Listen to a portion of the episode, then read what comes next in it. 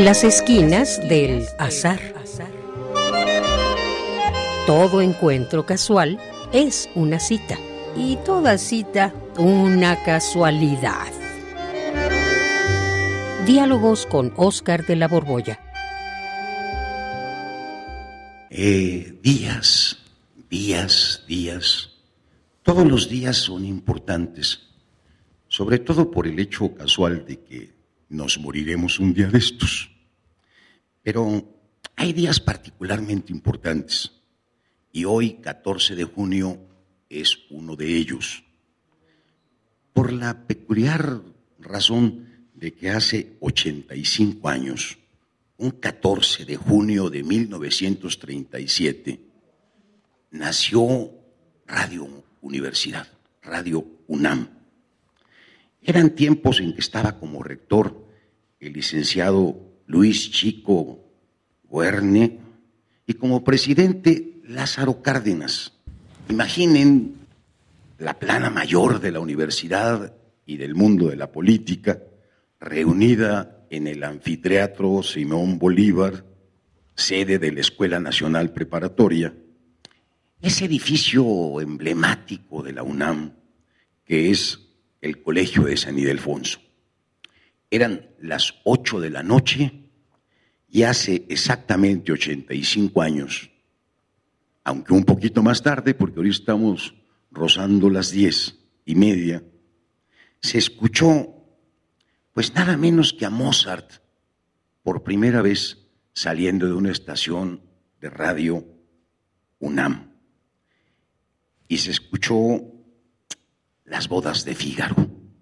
¿Qué les parece si escuchamos un momento lo que sucedió entonces?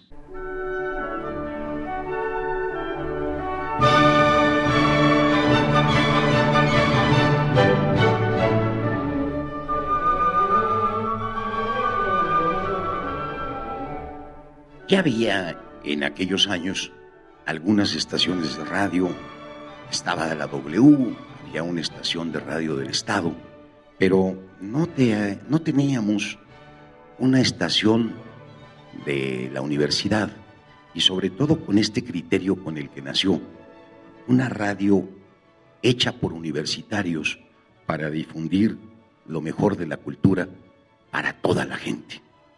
Esto fue un milagro que ya se había hecho posible gracias a una serie de científicos extraordinarios, entre los que vale recordar pues a Maxwell, a Hertz, a Marconi, a Telsa.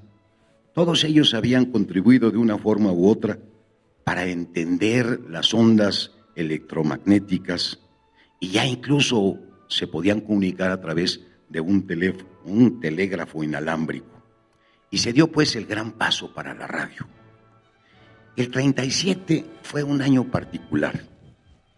Eh, imaginen como contexto, fue justamente en 1937 cuando Lázaro Cárdenas nacionaliza los ferrocarriles, está en su apogeo la guerra civil española, llegan a México enviados por sus padres combatientes, 500 niños españoles refugiados, los que serían conocidos como los niños de Morelia.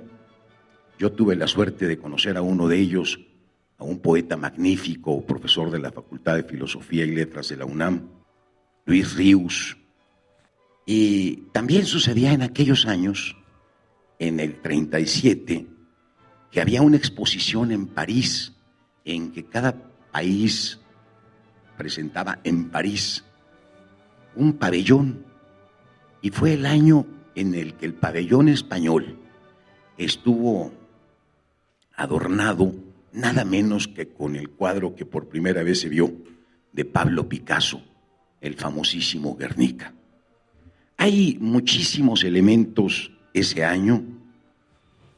A mí particularmente me es significativo porque dos de mis autores favoritos, Lovecraft y Horacio Quiroga mueren en el 37, pero me compensa saber que en esos momentos estaban perfectamente vivos, publicando Hemingway, Steinbach, Virginia Woolf, George Orwell. Es en ese contexto cuando nace Radio UNAM. Estamos a 85 años y yo me siento profundamente orgulloso de ser un universitario. Mi número de cuenta es 8604615 y desde que entré hace ya casi tres cuartos de siglo, pues no he salido de la universidad. He sido de esas aguas que se reciclan, primero como estudiante, luego como profesor, y en una serie de actividades que me han permitido estar incluso ante estos micrófonos. Vamos a celebrar esto y en este programa especial de las esquinas del azar me acompañan dos muy queridos amigos y además extraordinarios poetas, que son María Ángeles Comezaña. Bienvenida, María Ángeles. Y pues mi queridísimo Benito Taibo.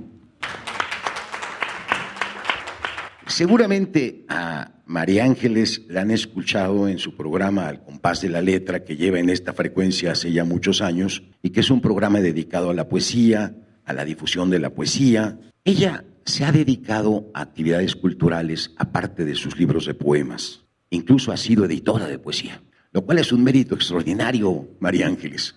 De verdad, mi, mi corazón te lo entrego. Lo recibo con mucho gusto y con mucho cariño. Muy bien. Y Benito, pues, es ampliamente conocido. Yo no sé qué decir de él. Eh, lo, veo pasar por la calle, es de esas personas a las que abordan los jóvenes, sobre todo los jóvenes, o sea que tiene largo futuro. A, a mí me saludan uno que otro viejo, o sea que dentro de muy poco ya no habrá quien me salude. Y se ha merecido este, pues esta popularidad por una novela simpaticísima, maravillosa, en la que trabaja muchísimo la sensibilidad de los jóvenes es persona normal.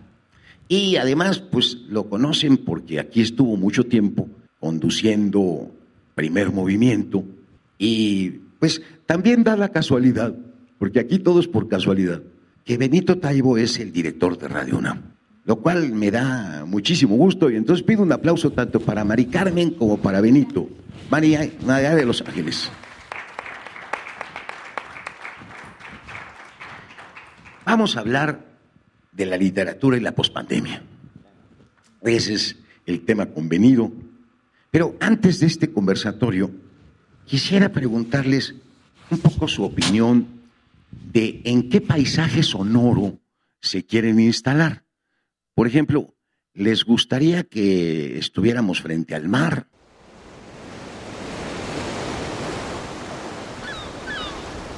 Suena bien, ¿verdad? Sí, sí, sí. Pero para que elijan. ¿O les gustaría un paisaje sonoro, así, una habitación sonora un poco más cursilona? Por ejemplo, pajaritos en el bosque.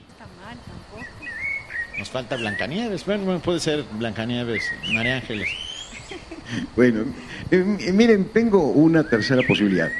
Que tratemos de captar, así como John Cage capta en su pieza musical esta del, del 4.22 el silencio, pues quisiera que nos instaláramos en el auditorio o en la sala Julián Carrillo, aquí de la estación de Radio UNAM. Y les pregunto, si quieren que tengamos un auditorio con mucho público y que suenen los aplausos y escuchemos al, auditorio con mucho público o con poco público. Primero con poco, a ver, a ver, con poco público, por favor, unos cuantos aplausos. ¿Les gusta así o les gusta con mucho público? A ver, ahora sí, ahora sí échenle ganas, mucho público. Ah,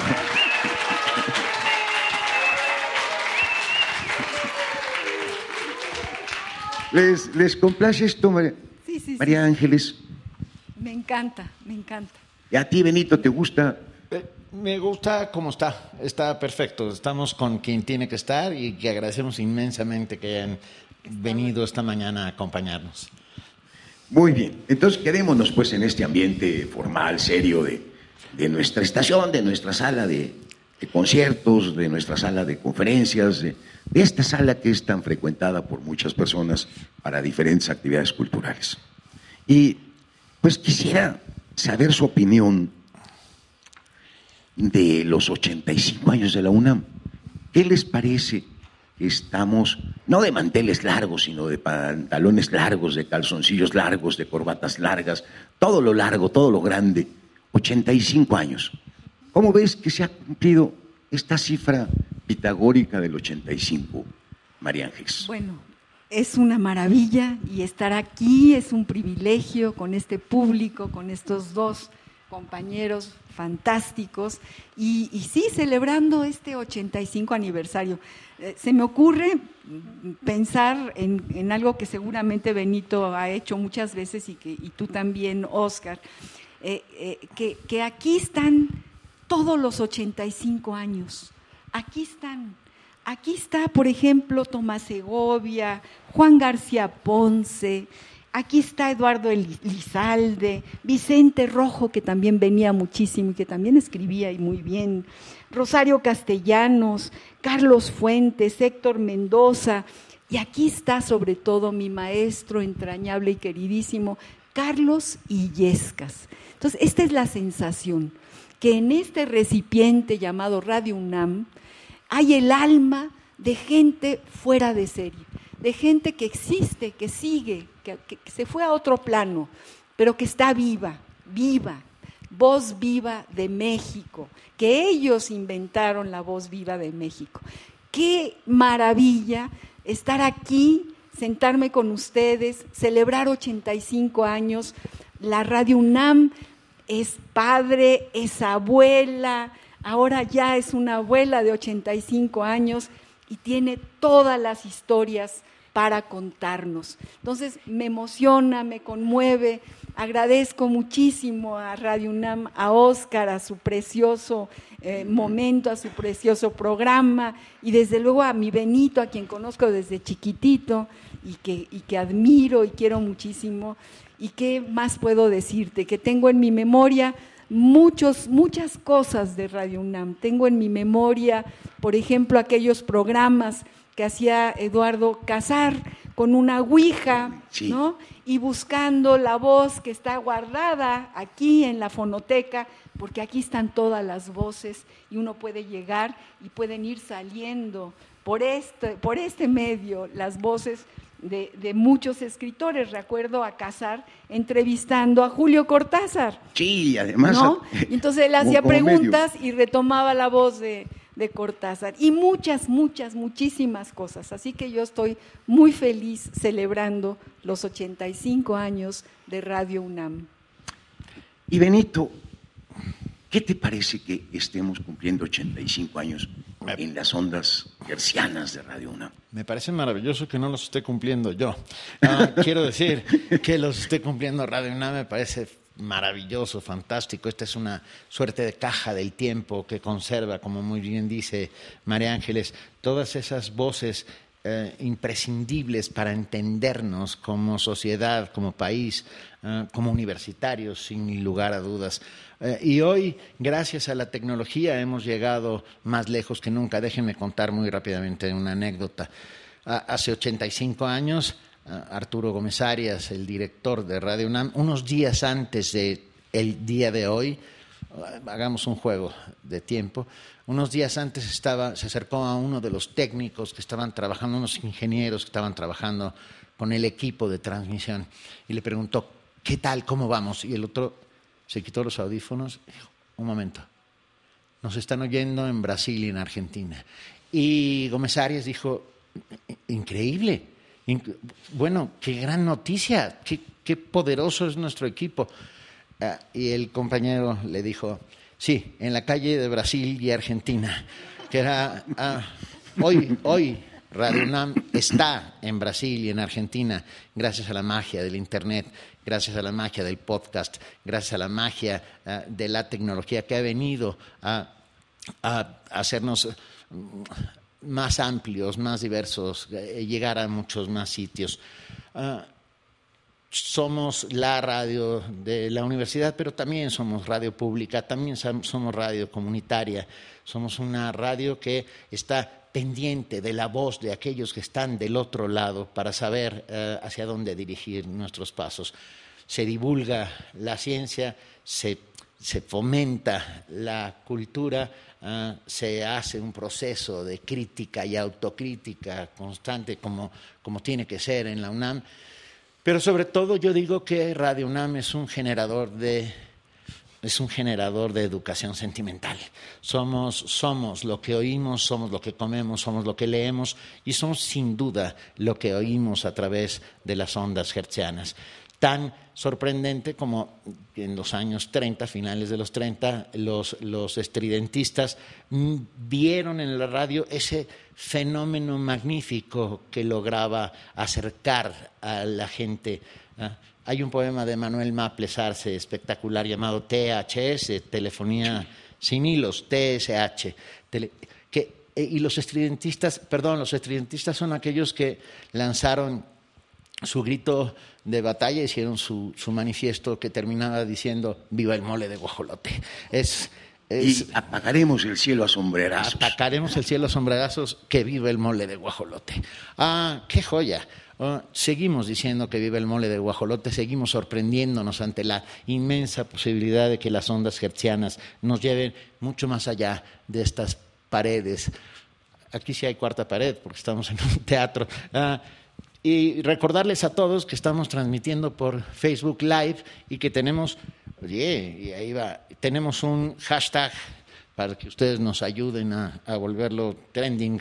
Perdón por todas estas palabras de yo que soy prototecnológico he tenido que aprenderlas. Hashtag los 85 de Radio UNAM. Aquí estamos. Perfecto. Mi querido Benito, pues, ¿cómo ven si nos quedamos un momento reflexionando en las voces que han pasado por Radio UNAM durante 85 años, en la música que ha pasado por Radio UNAM, en las entrevistas, en los comentarios, en las opiniones, en pues en lo más inteligente que ha pasado en este país, ha pasado por Radio UNAM.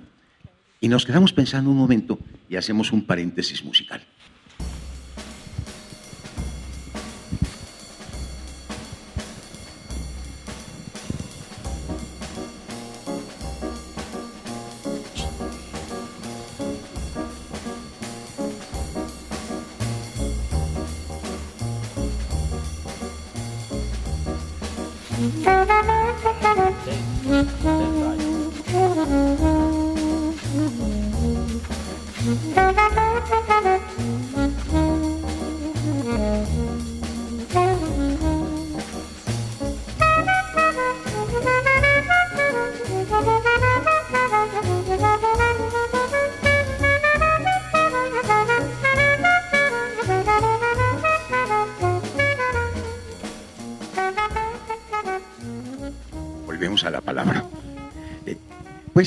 Quisiera entrarle de lleno al tema este de literatura y pospandemia y preguntarles, pues, ¿de qué les ha servido la literatura? ¿O para qué sirve la literatura? Porque seguramente muchos de nosotros nos refugiamos en los libros, en las palabras, en los podcasts, en una serie de vehículos que transmiten literatura. Y algunos lo hemos hecho para escapar, eh, escapar del terrible eh, confinamiento al que estuvimos condenados por razones de salud, las grandes ventanas que a mí se me abrieron gracias a la oportunidad de no poder salir de mi casa, pues tenía que salir de mi casa porque yo soy claustrofóbico y la mejor puerta que encontré fue un libro. Pero también me he planteado que a veces cuando uno entra en un libro pensando en escaparse de lo que está viviendo, va a dar al mero corazón de la vida y empieza uno a entender mucho más profundamente lo que es la vida. Es más, nosotros andamos como a ciegas entre tanteos relacionándonos con los demás. Y solo después de muchos años de experiencia adquirimos cierta pericia como para saber a qué atenernos con los otros. Y cada que yo leo una novela, me presenta un marco, un mapa de sentimientos, de intenciones, de dobles caras, que me permiten volver a esta vida con un poquito más de claridad para saber a qué atenerme. Le encuentro muchísimas ventajas a la literatura y quisiera pues que Benito comenzara a contarnos ahora qué relación ve entre la literatura y la pandemia.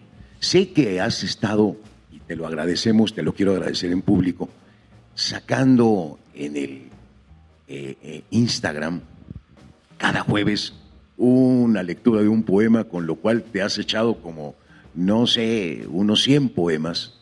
Hay una antología ahí selecta, maravillosa. ¿Por qué te animaste a esto? ¿Y, cuál es la relación que ves pues entre literatura y pandemia? Hay que decir que al principio de este curioso apocalipsis, eh, los que estamos acostumbrados a estar encerrados, los que escribimos, que vivimos entre cuatro paredes frente a una computadora, a un papel, nuestros libros, no sentimos tanto eh, esta, incluso Incluso parecía una novela de Verne, ¿no? De dos años de vacaciones, aparentemente, porque no lo fueron, en lo más mínimo. Pero, ¿sabes? yo pensé inmediatamente, no en mí ni en mi círculo cercano, sino en los jóvenes, en todos esos chicos que, que estaban listos para salir a dar su primer beso, su primer abrazo, su primer escarceo, ah, su primer fiesta y que fueron encerrados para salvarles la vida. Ah, por eso decidí empezar a decir, tú mencionaste a Luis Ríos y yo lo voy a mencionar de nuevo con enorme gusto y cariño. Luis tiene una frase espectacular que dice, no podemos vivir como si la belleza no existiera. Ah, y yo pensé que la poesía nos ilumina. Ah, y por eso decidí hacer este, este jueguito en Instagram todos los jueves. Hay que decir que en Instagram solo puede ser un minuto, entonces muchas veces tuve que poner solo fragmentos o encontrar poemas. O, se han quejado de decir, oye, ¿por qué corriste tanto con.? Bueno, porque si no, Instagram lo corta. Ah, pero no sabes cómo ha funcionado. Ha funcionado de una manera súper curiosa. los chicos yo siempre he dicho que la poesía entra por el oído y, esta, y con esto lo estoy comprobando. Se me acercan gente súper joven para pedir recomendaciones eh, poéticas y yo, bueno, pues las doy con mucho gusto. Eh, es, es, hablo de esos poetas y cuando digo poetas hablo de ellas y de ellos que vinieron a, fortalecer mi educación y, y la manera de ver al mundo. Entonces, bueno, creo que hay dos altares ante los que yo me postro, tan solo dos. Uno de ellos es el de la ciencia y el otro de ellos es el de la literatura, incluyendo la poesía. Eh, y son las dos tablas de salvación para el momento del naufragio. Eh, son las que nos han venido a sacar del naufragio que ha significado la, pandemia. se ha leído más que nunca. Eh, las redes han estallado con literatura, con poesía, con demostrando que la cultura está ahí simple y sencillamente para eso, como una tabla de salvación, para venir a, decirnos, tranquilo, todo pasará. Mientras tanto, estamos aquí para auxiliarte. Dices bien, Benito, qué, triste fue para los jóvenes no poder salir a, dar ese primer beso, pero también para los viejos. ¿eh? Iban a dar el último y, le, cerraron, le cerraron la compuerta, pues. María Ángeles, ¿tú cómo viviste, cómo pasaste esta, pues esta pandemia que nos aquejó a todos y, y qué bálsamo encontraste o, o qué salida o qué puerta o qué función encontraste a la literatura? Encuentro eh, siempre un bálsamo en la poesía, en la novela, en la literatura. Para mí siempre es un bálsamo en mis momentos de mayor soledad, en mis momentos de dolor. Eh, siempre está ahí eh, justamente como, como este asidero del que nos tomamos para poder dar un paso adelante. Algo muy, muy particular sucedió en estos años de pandemia voy a hacer mi comercial, yo tengo un programa que se llama El compás de la letra, queridos amigos, que los invito a todos los jueves de 6 a 7. ¿A qué horas los jueves? De 6 a 7 de la noche. Y nunca, nunca dejamos de transmitirlo. Eh, inventamos algo que es una plataforma, que bueno, ya estaba inventada pues, pero mi maravillosa productora, eh, Ivonne Gallardo, decidió que a través de una plataforma de audio podíamos seguir haciendo el programa. Y eso fue un, gran descubrimiento, aunque la delicia de entrar en la cabina, de ver a, don Agustín Mulia, de ver a, los compañeros, de interactuar, esa pasó de lado y, fue un duelo, porque sí nos, nos dolió no, no venir, pero, pero, pero el, poema, el, programa seguía y, y, los poetas invitados también a través de esta plataforma. Muy curioso, eh, los poemas que se leyeron o que seleccionamos en estos dos años y medio no tuvieron que ver con la pandemia en sí, tuvieron que ver con el amor, eh, el viento, las azoteas, el ritmo, la música, el silencio, fue muy importante el silencio en muchos de, los poetas que, acudieron, pero la referencia exacta a la pandemia como, fue, como que fue eh, ponerla un poco de lado y decir, aquí estamos, aquí está la palabra poética, aquí estamos eh, escribiendo, aquí estamos encontrando esas respuestas que nos llevan a múltiples preguntas, porque lo que sucede con la poesía es que sí, efectivamente, te da una respuesta como si fuera un oráculo, pero esa respuesta siempre tiene la siguiente pregunta, entonces no puedes parar, es como una dialéctica imparable. Para mí, eh, yo no podría vivir sin, sin, sin el aire de una novela, por ejemplo. Acabo de leer casi 55 novelas, maravillosas, extraordinarias, y voy en el coche, y voy en el periférico, y en el terrible tráfico, y puedo romper esa realidad de afuera, porque allá adentro va caminando, por ejemplo, eh, eh, novelas de, Villaurrutia, novelas, en fin, de autores que escriben novelas sobre Villaurrutia, etcétera, etcétera, etcétera. Entonces, sí, yo creo que la literatura es una gran, un gran territorio en el que podemos movernos, aunque estemos sentaditos en una silla, frente a una computadora o frente a esto que es la hoja en blanco, que es la otra gran pantalla que nos invita a nadar, a, meternos en, su, en su agua, en su inmenso mar y empezar a inventar palabras. La palabra en sí es ese gran continente que, si pensamos, y tú que eres el que más sabes de las vocales y de las palabras, eh, tú, eres el maestro, el maestro de las vocales, entonces sí sabes que cada vocal es un río, cada vocal es un gran lago, es un, es un océano de posibilidades. Y que eh, una de las cosas que más me maravilla es poder compartir con quienes piensan y sienten como yo este encuentro con la poesía, eh, es, es, como una enorme satisfacción. Uno se siente conmovido, emocionado, que llega a un lugar y que de ese lugar partimos al, al que sigue. Bien, yo quisiera hacerles una pregunta.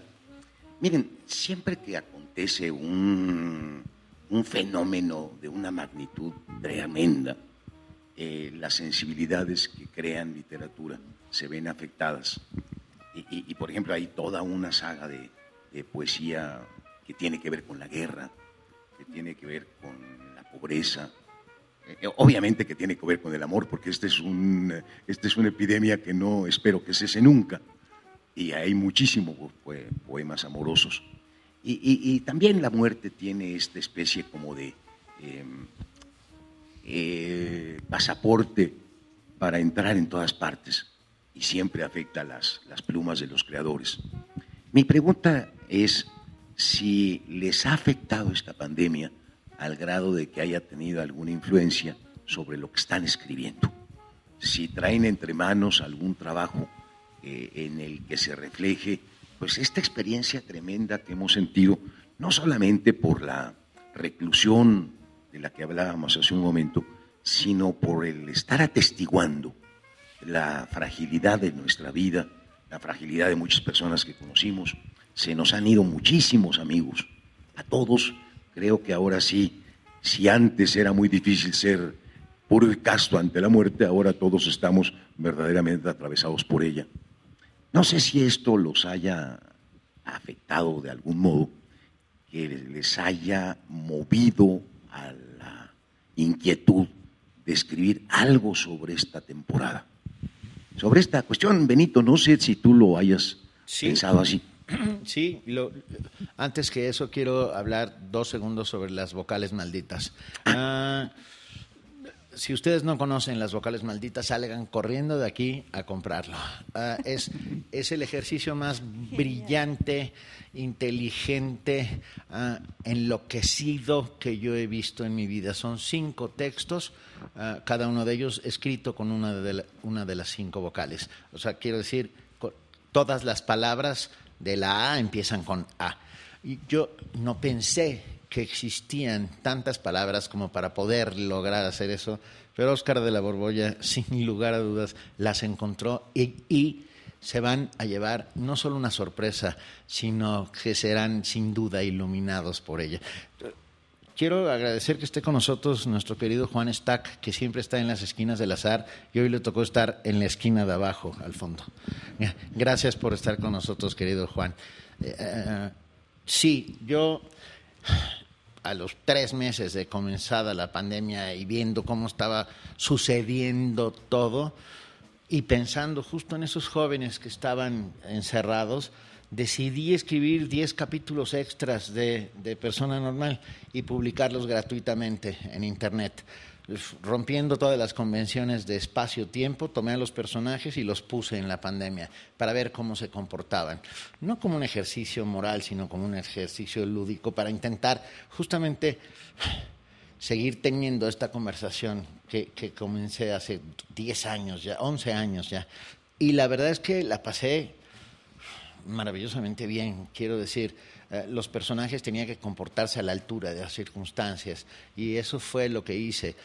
Cuando uno crea un personaje sabe cómo se mueve, cómo va vestido, si, si sube la ceja como María Félix, uh, si se contonea como Tuntún. Uh, la, la, nadie sabe quién es Tuntún, ¿verdad? Estamos demasiado jóvenes. Ok.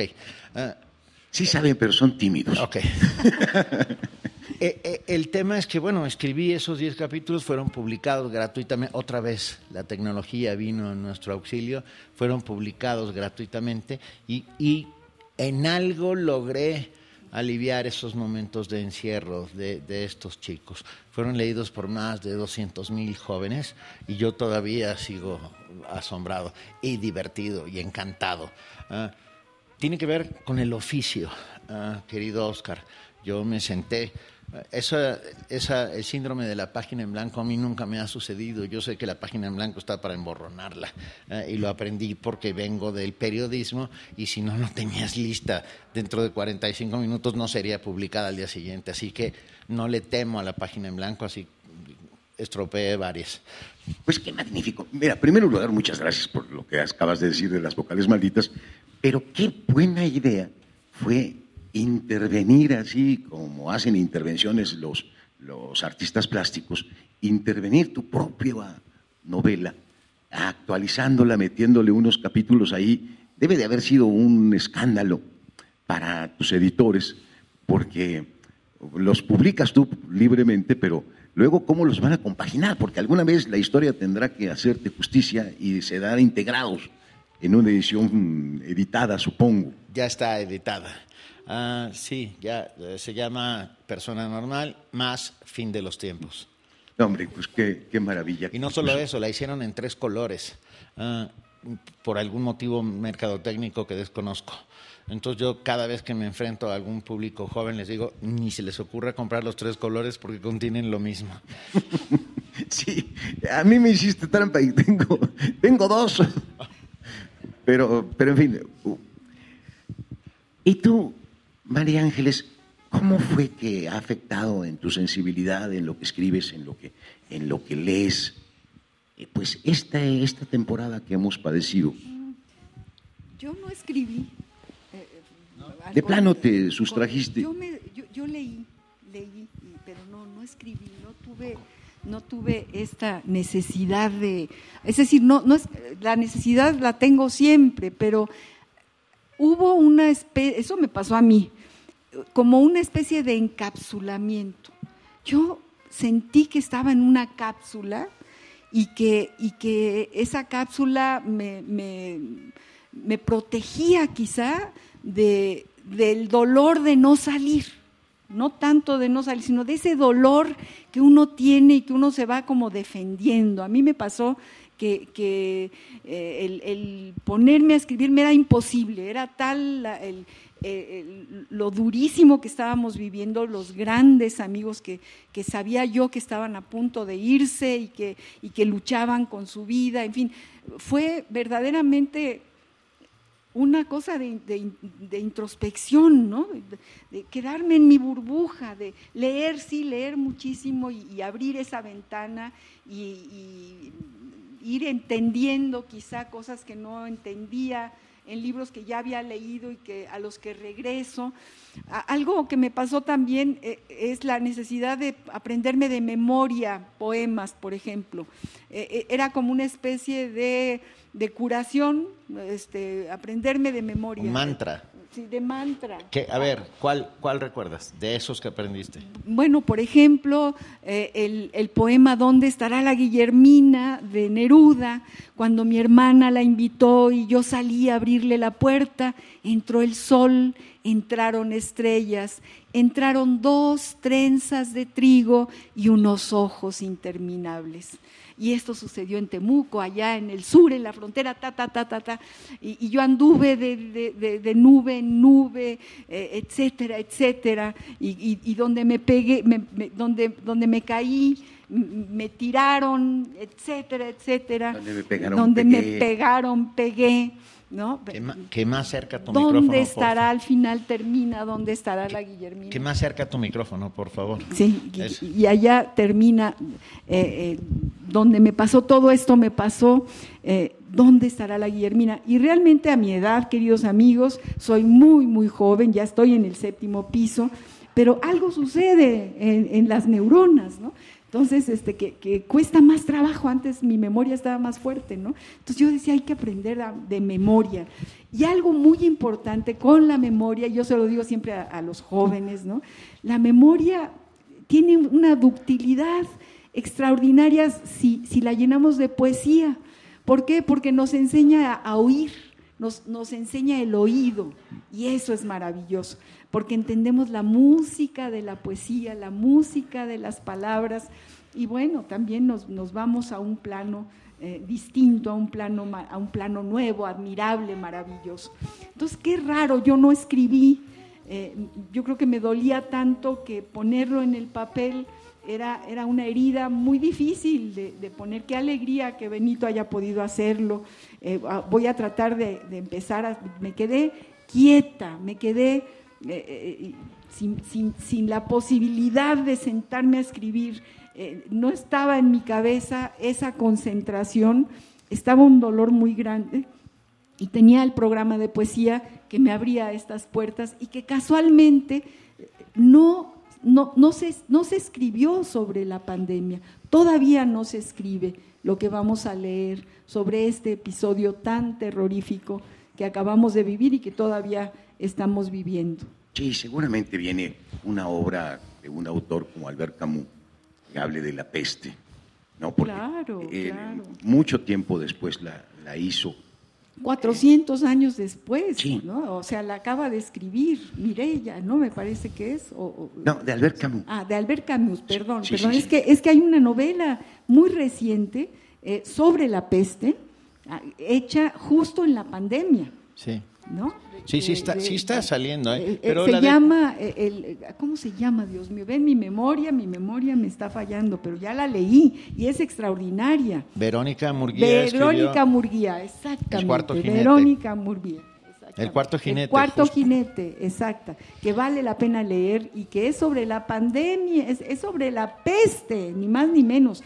Ella se atrevió a escribir una novela sobre la peste en estos tres años de nuestra terrible epidemia, pandemia. Eh, miren, yo he tenido oportunidad de, leer algunos, algunos textos reflexivos sobre la pandemia.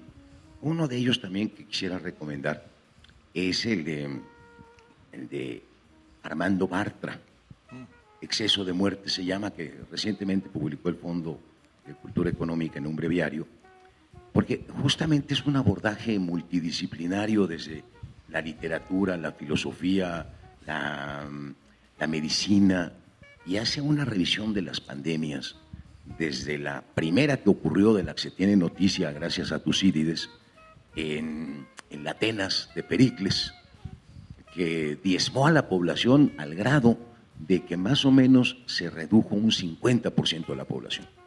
Y, luego vienen una serie de testimonios ahí de escritores como Virginia Woolf, que padeció y sobrevivió a la, a la, gripe española. A la gripe española y que narra su vivencia como enfermo. En fin, es, es un libro interesante, pues que, pero algún día supongo, ya vistos en la perspectiva que tenía Camus sobre la peste medieval, seguramente seremos retratados y se sacarán consecuencias que ahora no sabemos siquiera, no logramos prever. Perdón, me quedé pensando en un texto de Daniel Defoe que se llama Diario del Año de la Peste. Sí, sí, sí, sí. Ese también es, es, un, es una cosa espeluznante. De ese tipo de literatura que permite cobrar conciencia de lo que está sucediendo, de lo que nos está sucediendo. Son como espejos bizarros en los que podemos vernos. Pero eh, mi pregunta cuando les, les decía que cómo los había afectado la pandemia, en tu caso hiciste unos capítulos nuevos para persona normal, en el tuyo te refugiaste sobre todo en la poesía. Pues eh, fíjense que yo también no fui muy fecundo durante esta época y hice lo que me sale con alguna naturalidad, que es el ensayo. Eh, ensayos y reflexiones breves. Eh, para mí representa cuesta arriba la narrativa y la poesía tan cuesta arriba que se quedó ya como una especie de escalinata prohibida. Y me dediqué a escribir reflexiones. Y sí están muy preñadas, muy cargadas de, pues de lo que estábamos viviendo. Eh, cada tercer día me enteraba de la muerte de algún amigo o de que alguien había salido pero no ileso, sino con ciertas lesiones. Y entonces viví y traté de transpirar esto en, en reflexiones. Yo les propondría, para avanzar a otro tramo, hacer nuevamente un puente musical para irle metiendo puntuación a este programa.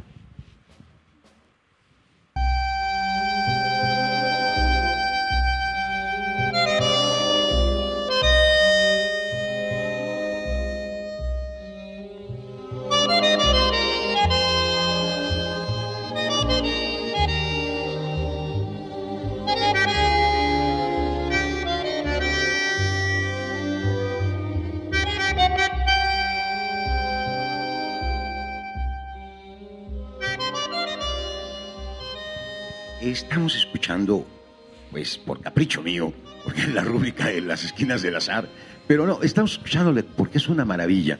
Este tango de Astor Piazzolla que se llama Oblivión.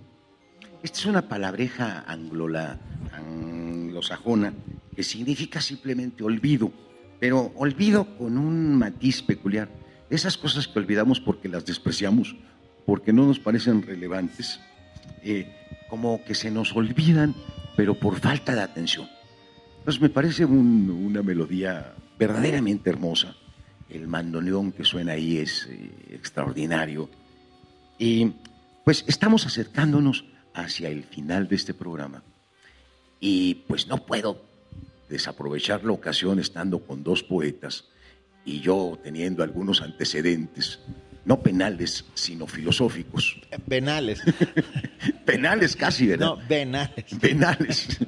bueno, es, no puedo aprovechar, pues, preguntarles como Sócrates, cuando se encuentra con aquel poeta rapsoda, Ión, en ese diálogo que es el más pequeñito de todos los que escribió Platón, tiene diálogos muy largos como La República, pero el Ión mide tres páginas y, lo único que se cuenta ahí es que viene este Rapsoda, que es un cantor, cantor de los poemas homéricos, muy contento porque acaba de, ganar un certamen por leer también a, Homero, por declamarlo también. Y se encuentra con Sócrates.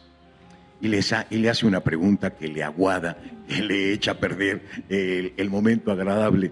Y es la pregunta que les quiero hacer a ustedes, para que vean que eh, están advertidos, pues,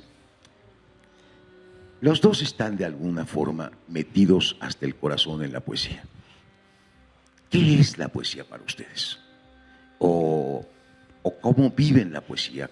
¿qué ha sido la poesía en sus vidas?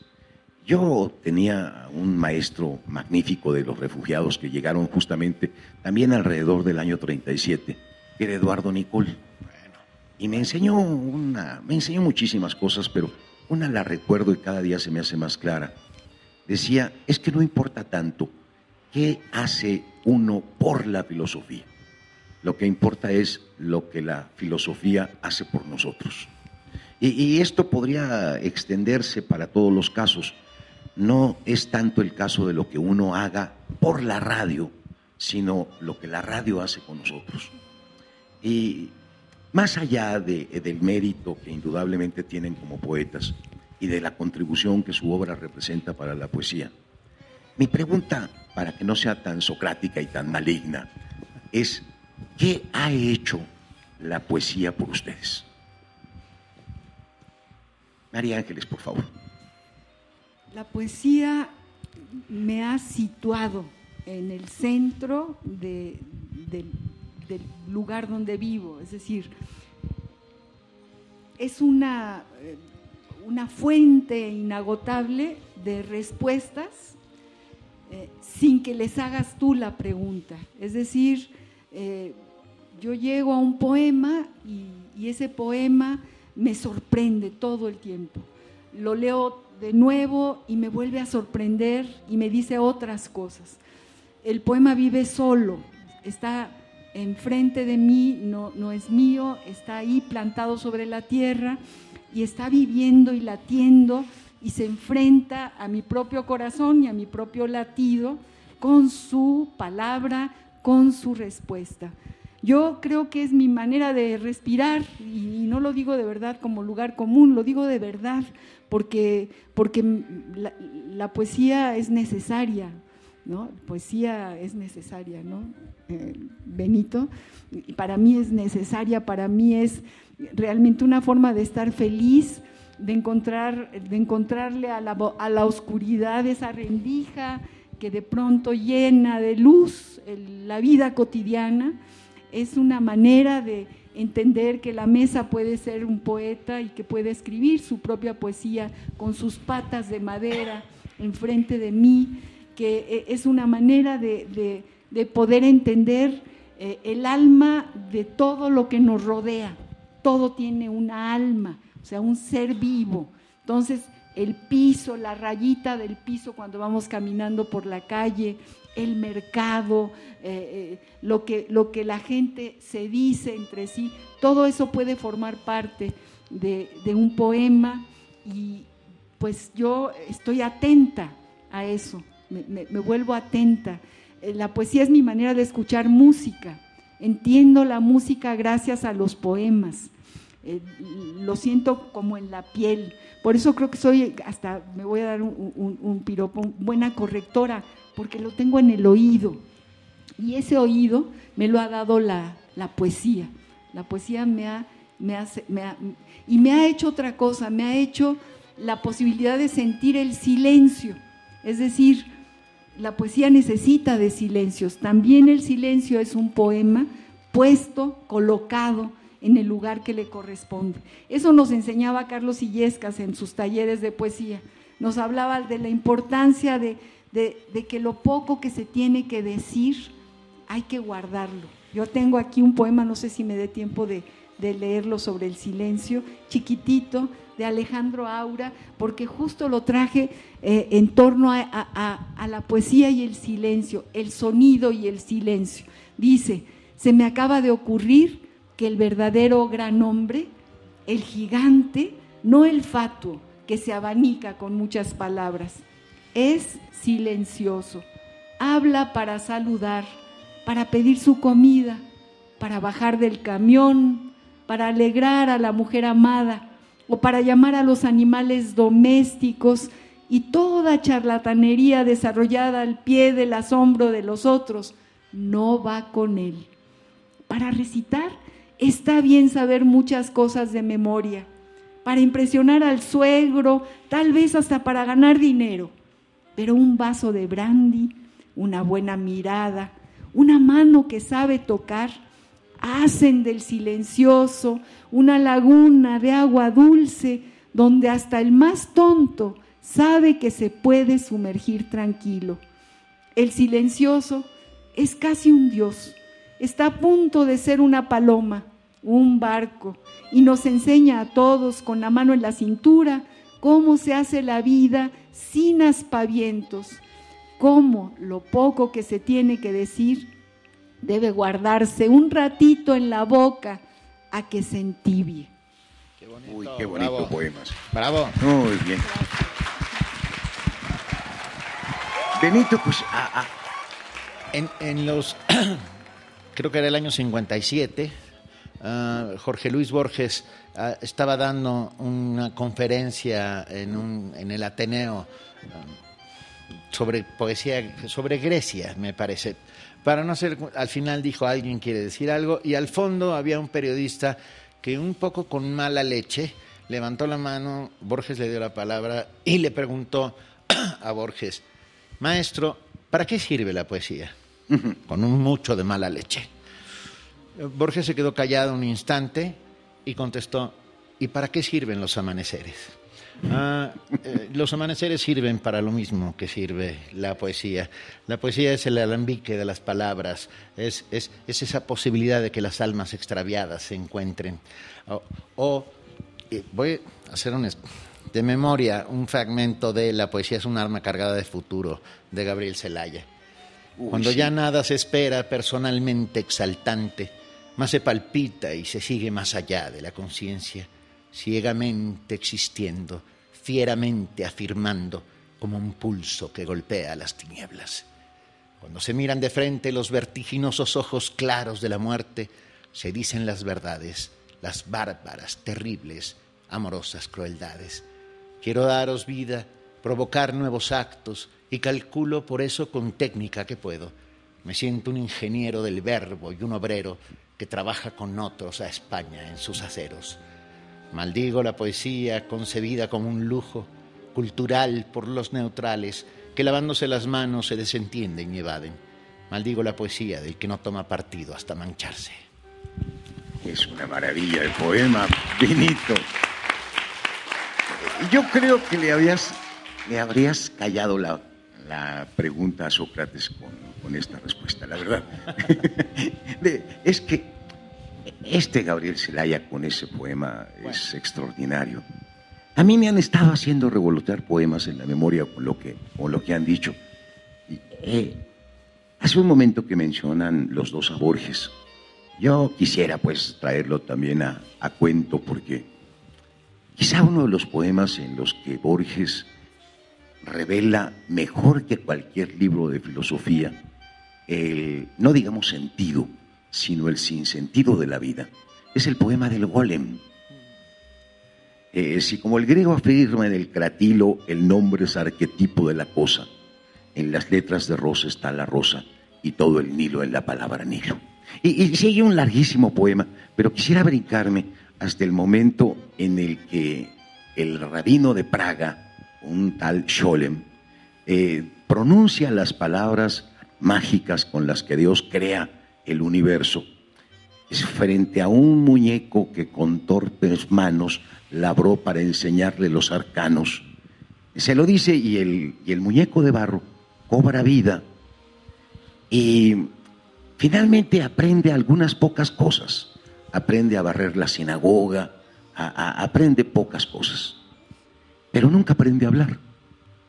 Y entonces eh, eh, el rabino dice, en las horas de angustia y de luz vaga, cuando el rabí en su golem los ojos detenía, ¿quién nos dirá las cosas que sentía viendo a Dios a su rabino en Praga? Y, agrega, ¿por qué a la vana madeja que lo inmenso se devana? Di otro efecto, otra causa y otra cuita, y la inacción de G, que es la cordura.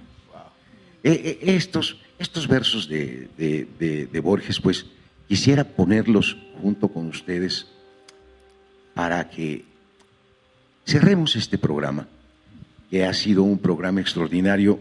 No lo olvidemos para celebrar los 85 años de nuestra estación, de, de Radio UNAM y hacer votos porque se duplique esta edad, que continúe la cultura y toda la inteligencia de la universidad y de todos los sectores que conforman este país, asomándose por estos micrófonos. Y me da muchísimo gusto que, habiendo tantos, como dicen Borges también, todas las cosas siempre me pasan a mí. Habiendo tantos que hubieran podido estar esta mañana celebrando en este momento los 85 años de Radio UNAM, esté Benito Taibo, esté María Ángeles Comezaña y esté yo también con ustedes. Esta es una casualidad. Nos citamos, pero solo por casualidad resultamos ser seres contemporáneos, lo que nos permitió poder citarnos. Porque como dice el lema de nuestro programa de Juan Stack y mío, todo encuentro casual es una cita y toda cita una casualidad. Mi querido Juan Stack, que te veo aquí en primera fila, no sabes cómo me hubiera gustado tropezarme contigo en alguna esquina de la luna o en alguna esquina de alguna gruta para platicar de las necesidades que platicamos normalmente. Agradezco muchísimo a Radio UNAM, agradezco muchísimo a nuestro director Benito Taibo, a María Ángeles Comezaña, y agradezco a los que han estado presentes en esta sala, Julián Carrillo, así como a los que nos han acompañado en las frecuencias de AM y FM. De verdad que tengan ustedes una maravillosa mañana. Continuaremos más adelante con los festejos del 85 aniversario de Radio UNAM. Muchísimas gracias y buen día.